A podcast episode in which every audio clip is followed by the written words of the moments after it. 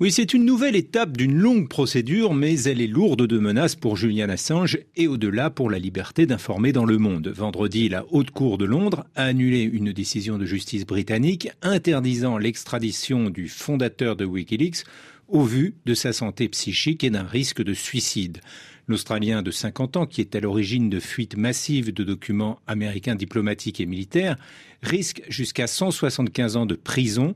Les hauts magistrats estiment que les États-Unis de Biden ont fourni toutes les assurances nécessaires sur le traitement qui lui sera réservé.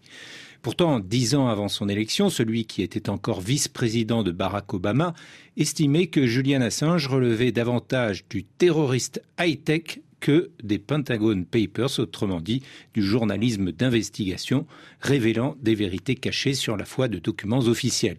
Il est néanmoins indéniable que le site Internet a contribué à établir des vérités historiques, les traitements dans la prison de Guantanamo par exemple, ou le fait qu'après l'invasion en Irak entre 2004 et 2009, on a compté 109 000 tués et parmi eux 60% de civils.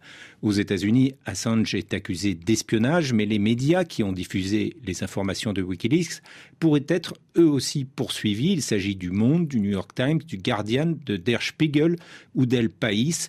À la différence de Wikileaks, ces médias n'ont cependant pas publié de documents sans expurger certaines sources. C'est la livraison aveugle par Wikileaks de 700 000 documents mettant en danger ses agents que l'Amérique ne pardonne pas à Assange. Sans compter ses relations un peu troubles avec la Russie sur fond de révélation des mails d'Hillary Clinton affaire sur laquelle l'homme a toujours juré n'être pour rien. Ce qui est certain, c'est que ce lanceur d'alerte a déjà passé sept ans reclus à l'ambassade d'Équateur à Londres et deux ans et demi en prison. Julian Assange a été ciblé pour ses contributions au journalisme et nous le soutenons pour les nombreuses implications que cela pourrait avoir au niveau mondial, a déclaré hier Christophe Deloire, le secrétaire général de Reporters sans frontières.